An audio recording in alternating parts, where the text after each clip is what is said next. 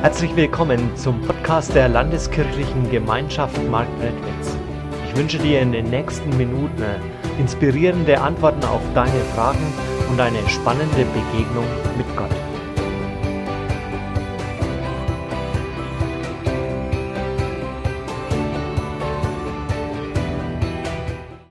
Herzenssache, vollkommene Versöhnung.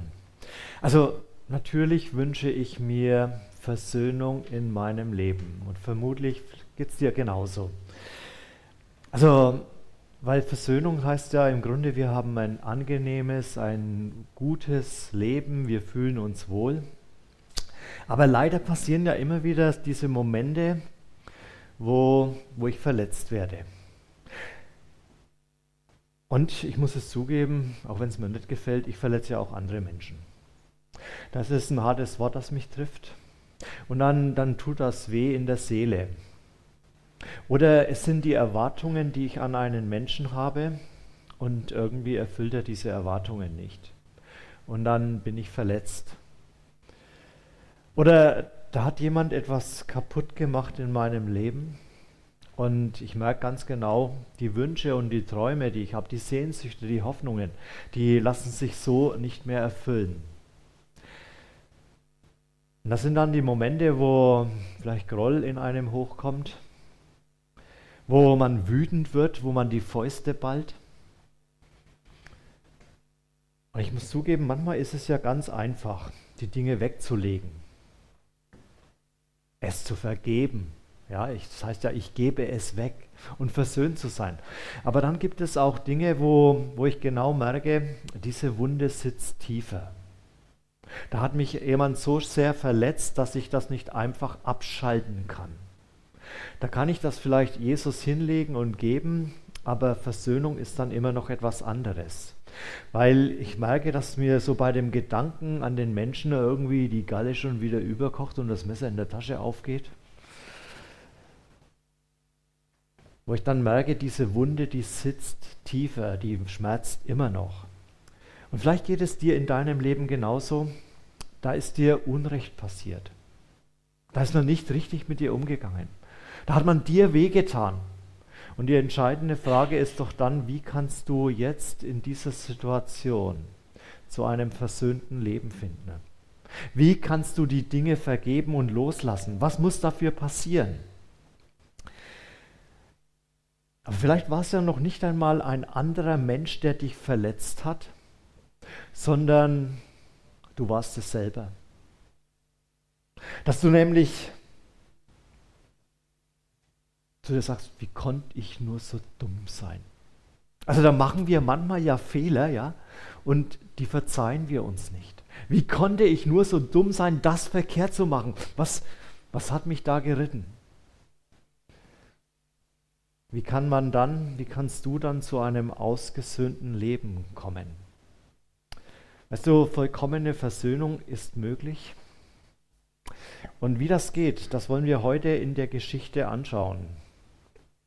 Herzenssache, es geht um die Geschichte von dem Vater mit seinen, seinen beiden Söhnen.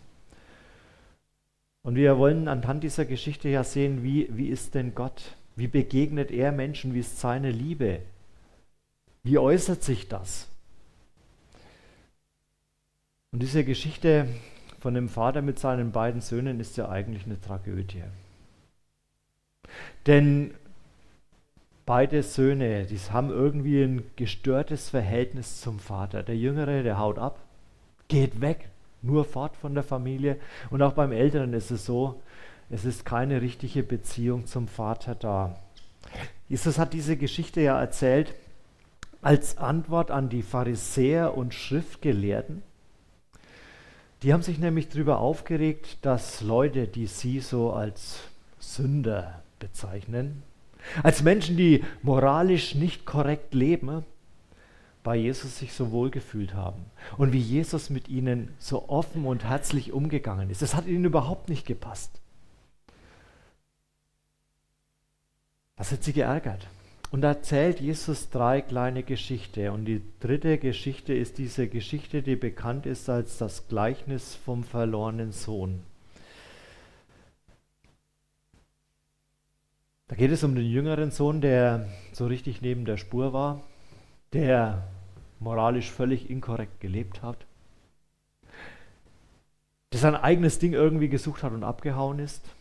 Da geht es, und das ist so der typische Sünder, ja, da geht es um den älteren Sohn, der steht für die religiösen Menschen. Man könnte sagen, der damaligen und der heutigen Zeit, da hat sich nicht viel geändert. Und der Vater, der für Gott steht. Und der Jüngere,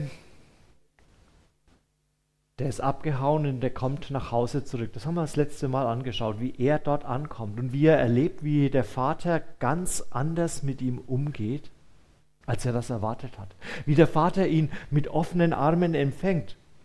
Das hat ihn ja richtig schockiert.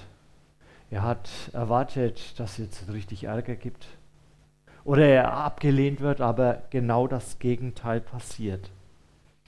Da hat er das erste Mal in seinem Leben vielleicht gemerkt, jetzt komme ich dort an, wo ich eigentlich hingehöre. Jetzt findet mein Seel, meine Seele wieder nach Hause, zurück in die Heimat. Das ist ganz anders, als er das gedacht hat.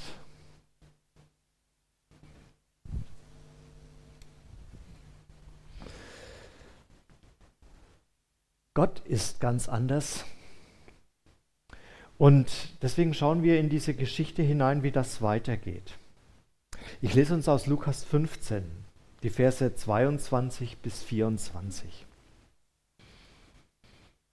Sein Vater aber befahl den Knechten, Beeilt euch, holt das schönste Gewand im Haus und legt es meinen Sohn um.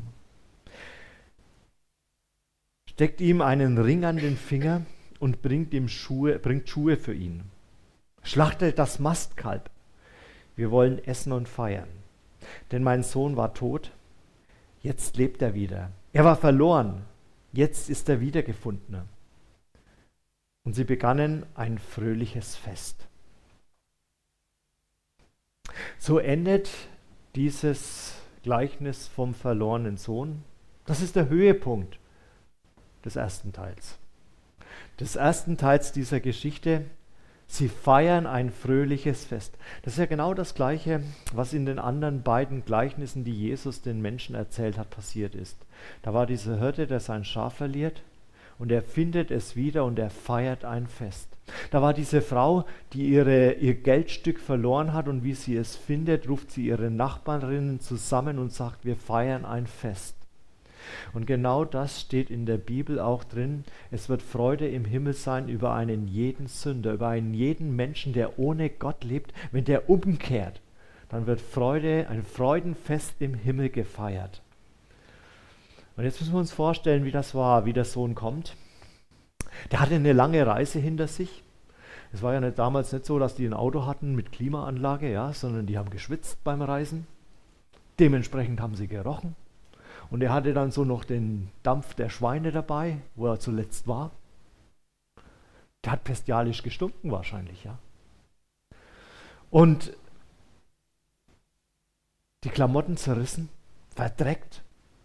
Und wie er dort beim Vater ankommt, dann fällt er den um den Hals und er küsst ihn. Er hat ihn in die Arme genommen. Weißt du, der Vater hätte auch sagen können, kennt ihr das Lied? Junge, wie du nur aussiehst, ja? Mit zerrissener Hose, völlig verdreckt. Und dann hätte er sich zu seinen Dienern drehen können und hätte sagen können, und riecht er das? Riecht irgendwie streng hier, der stinkt ja wie ein Schwein. Genauso hätte er auch rasieren können. Oder er hätte sagen können, jetzt wasch dich erstmal und rasier dich und dann tritt mir unter die Augen. Aber der Vater ist ganz anders. Das Äußerliche war ihm völlig egal, weil er so überwältigt war, dass sein Sohn wieder zu ihm kommt. Und er fällt ihn um den Hals und küsst ihn.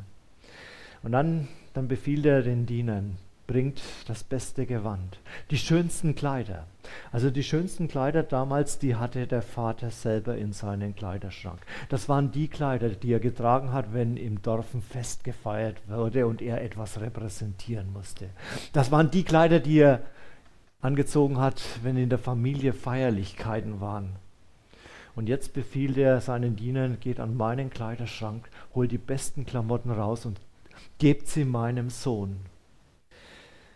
Und wenn am Abend das Fest steigt, dann kommen die Leute dazu, der Gemeinderat, der Bürgermeister, das ganze Dorf, die ganze Familie.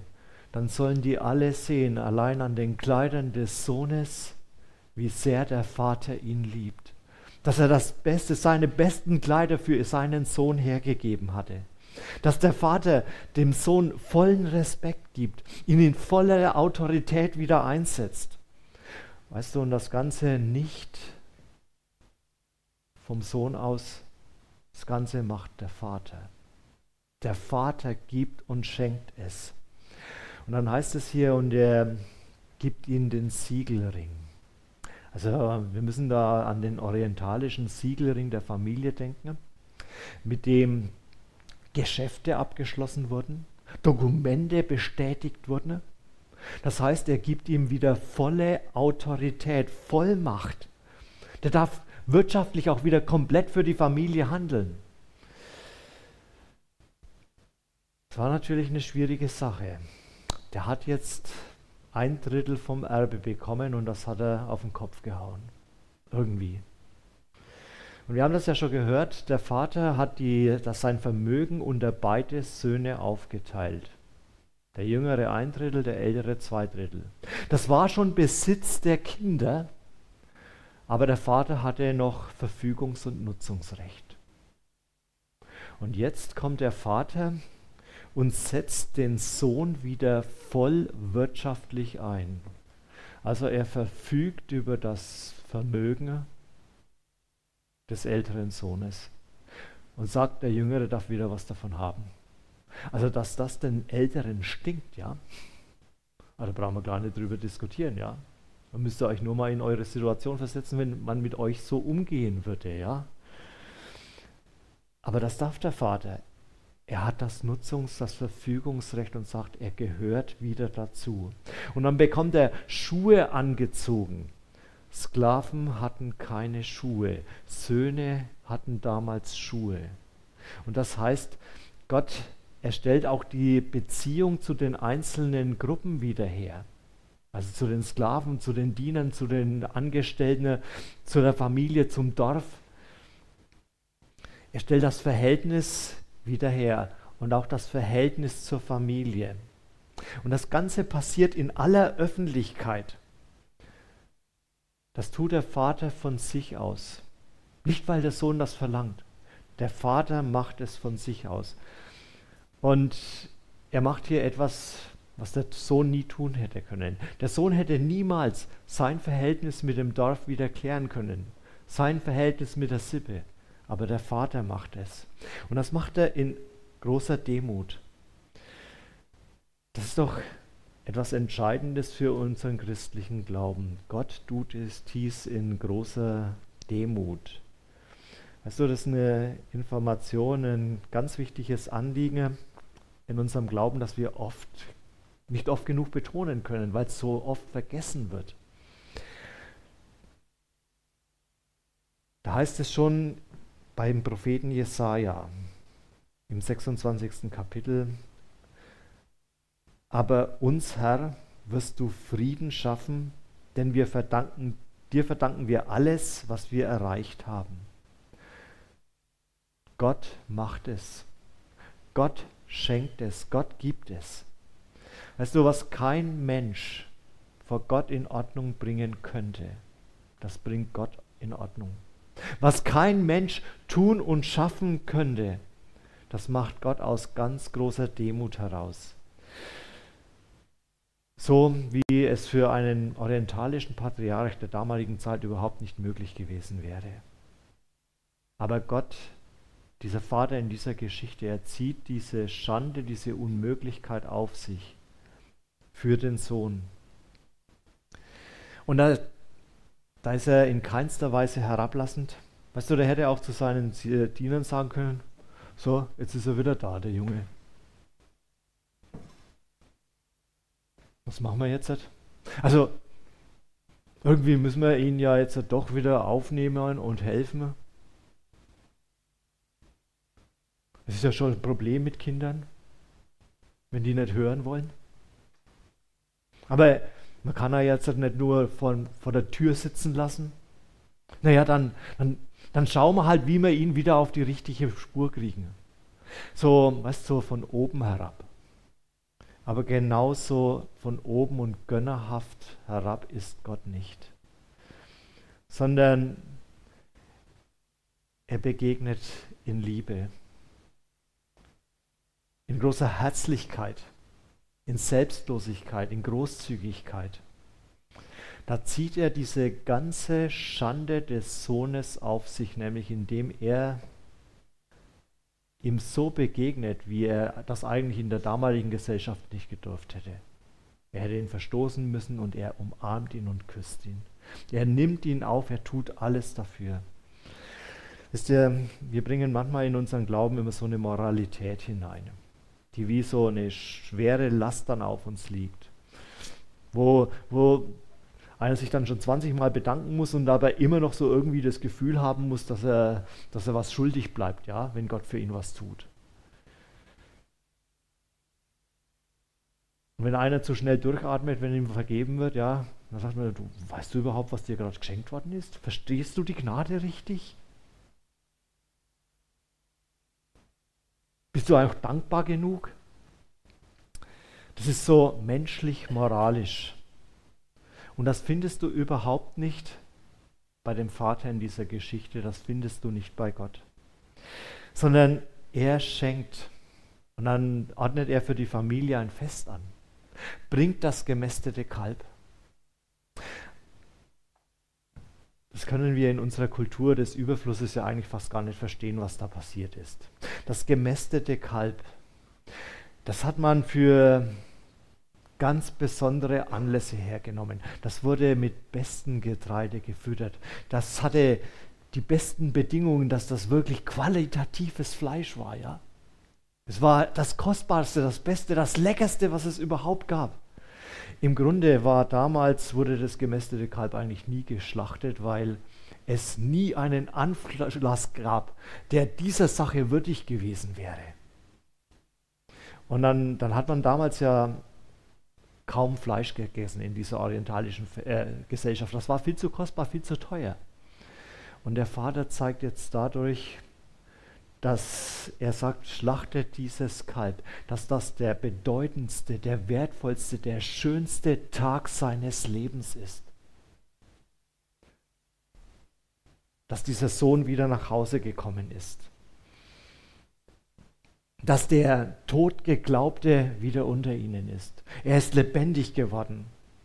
Und jetzt kommt eine heiße Situation für den Sohn, denn der könnte jetzt, jetzt in diese Versuchung geraten, so eine falsche Demut zu zeigen. Dass er nämlich zum Vater sagt, ach Vater, ich habe das gar nicht verdient.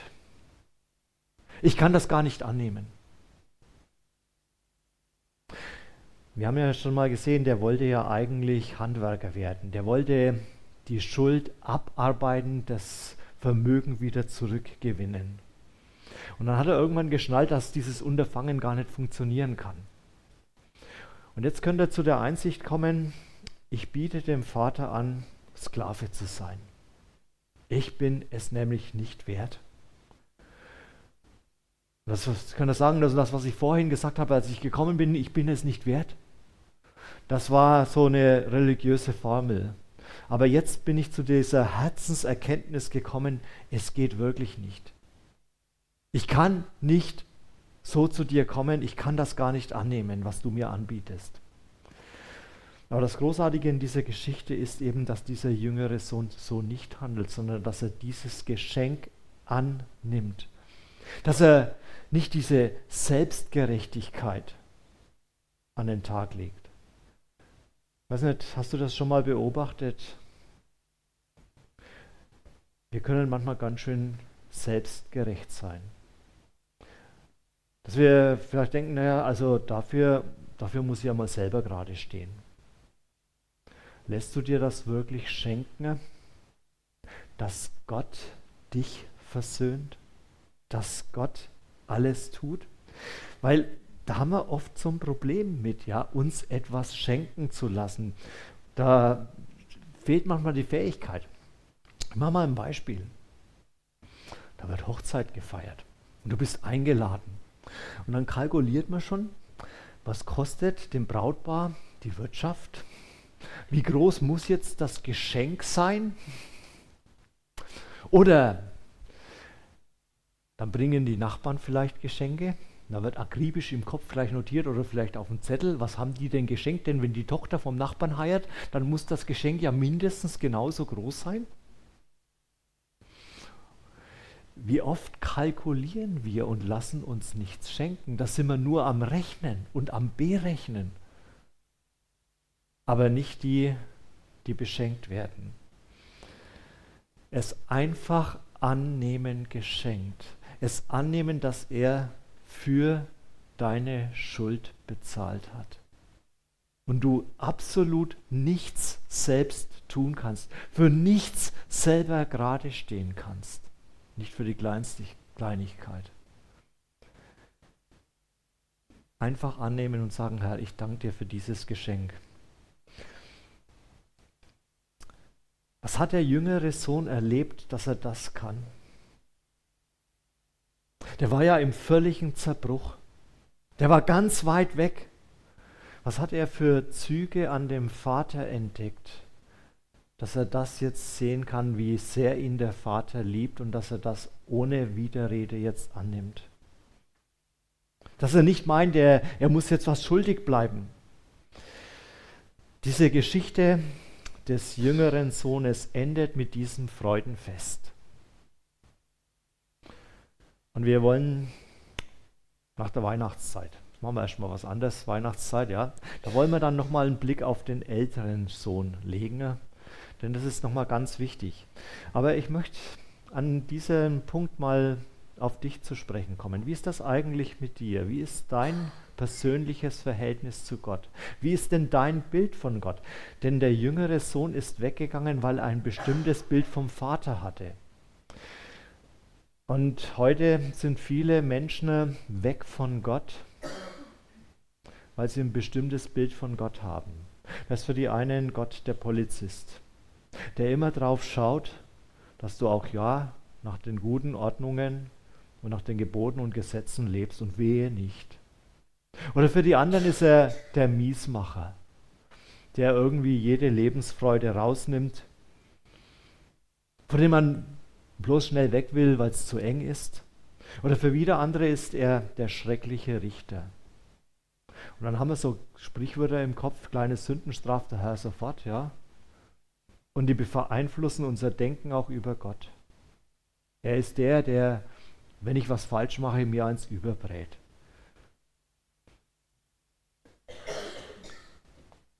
Und dann steckt das in den Köpfen fest. Und weißt du, auch damals war das schon die Problematik, der Jesus begegnet ist. Da waren die Menschen, denen Bilder von Gott durch die religiösen, frommen eingepflanzt worden sind, die nicht der Wirklichkeit entsprochen haben. Und jetzt kommt Jesus und zeigt den Menschen, wie der Vater im Himmel wirklich ist. Wie er ein liebender Gott ist. Wie er einer ist, der sehnsüchtig darauf wartet. Also diese falschen Bilder haben die Menschen immer weiter weggetrieben von Gott. Genauso wie heute.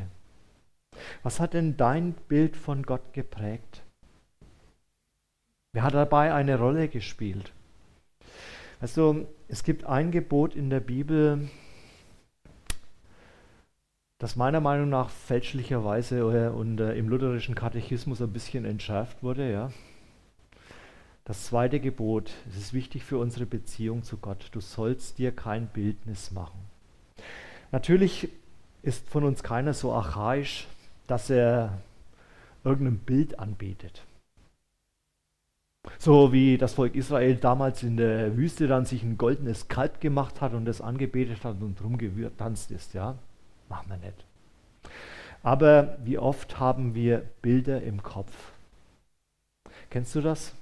Da ist ein Mensch und du hast ein festes Bild Also wenn der das macht, das wird sowieso nichts. Und der ist so arrogant und abgehoben. Und dieses Bild ist fest und es gibt keine Chance mehr, meistens dieses Bild noch zu verändern. Und wie oft haben wir genau so ein festes Bild von Gott? Ein Bild, das nicht der Wirklichkeit entspricht. Und wir schreiben ihn fest und verhindern, dass er unser Herz wirklich erreichen kann. Hast du Gott auf irgendeine Art und Weise festgeschrieben? Der jüngere Sohn, der hat Gott festgeschrieben. Deswegen ist er abgehauen. Der ältere Sohn hatte Gott, den Vater, auch festgeschrieben. Sind wir bereit, wieder Gott ganz neu zu entdecken, diesen liebenden Vater, der alles drum geben würde, wenn wir mit ihm komplett versöhnt sind? Also damit Versöhnung möglich ist, da braucht es ja so ein paar Voraussetzungen. Das eine ist Empathie. Also, dass Gott sich in dich hineinfühlen kann. Das glaube ich. Er weiß nämlich ganz genau, wie du denkst, wie du fühlst was dir Sorgen macht, was dir Ängste macht. Er kennt dich durch und durch, er hat dich geschaffen. Aber hast du auch Empathie für Gott? Hast du dich schon mal gefragt, wie Gottes Herz über dich denkt? Was ihn bewegt, wenn er an dich denkt? Welche Gefühle ihn da kommen? Und dort, wo wir Gott vielleicht Zorn und Groll zuschreiben, ist es vielleicht nur eine ganz große Traurigkeit. Eine Traurigkeit, weil du gerade so weit weg bist. Und er sich nichts sehnlicher wünscht, als dass du wieder ganz nah bei ihm bist. Und dann braucht es das, dass wir ehrlich miteinander reden. Dass du dich vor Gott wirklich mal hinstellst oder hinkniest und sagst, Herr, Lieber Vater, ich habe so viel verbockt in meinem Leben. Ich habe so viel falsch gemacht. Ich will es dir sagen. Ehrlich werden. Weißt du, dort, wo Funkstille ist, da verhärten sich ja Fronten. Da wird es immer schlimmer. Aber dort, wo wir miteinander reden und ehrlich werden, da kann Heilung geschehen. Und dann braucht es echtes Vertrauen. Und dafür ist dieses Bild von Gott wieder wichtig, ne? nämlich Gott für dich ein grausamer Despot ist. Dann wirst du kein Vertrauen entwickeln. Aber wenn Gott für dich dieser Vater ist, der dich in den Arm nimmt, dann wirst du ihm vertrauen können. Und dann, dann muss man mal reflektieren, ja, wie, wie ist das eigentlich so weit gekommen? Wie, wie habe ich denn eigentlich mein Leben gestaltet? Was hat mich so weit weggetrieben? Oder was treibt mich immer wieder weg?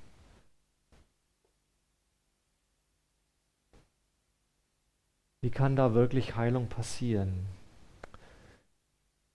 Da steht der Vater und er läuft dem Sohn entgegen und er schließt ihn in, den, in die Arme.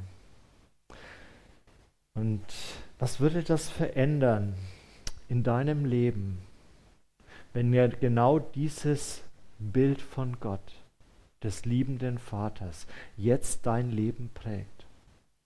Dieses Bild des Gottes, der versöhnt. Wenn du als versöhnter Mensch leben könntest, was würde sich in, in unserer Gesellschaft verändern, wenn plötzlich überall versöhnte Menschen wären? Wir haben heute Ewigkeitssonntag und der Höhepunkt für unser Leben kommt ja noch. Für jeden, der hier ist, kommt noch der Höhepunkt. Nämlich dann, wenn wir diesen liebenden Vater einmal in der Ewigkeit in die Arme fallen.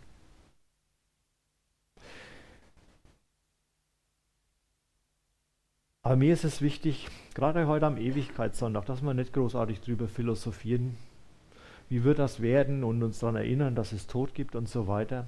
Denn wir leben heute in einer Zeit, in der so viele Menschen nichts mehr von diesem liebenden Vater wissen. Und wir wissen nicht, wie viel Zeit uns noch bleibt. dass sie diesen Vater noch kennenlernen können. Deswegen äh, ist für mich heute am Ewigkeitssonntag eigentlich umso wichtiger, dass wir, die wir hier sind, ihr, die ihr am Bildschirm das hört oder vielleicht später irgendwo die Predigt nochmal anhört, dass ihr dann hinausgeht und diesen liebenden Vater zu den Menschen bringt. Dass für sie es eben kein Totensonntag wird, sondern ein Ewigkeitssonntag. Dass sie ganz neu diese Ewigkeit bei dem Gott, der liebt, in den Blick bekommen. Amen. Wir hoffen, diese Predigt hat dich inspiriert und dir weitergeholfen. Dann like sie doch und gib sie weiter an andere. Wenn du noch weitere Informationen möchtest, dann findest du diese auf unserer Homepage www.lkg-marktredwitz.de.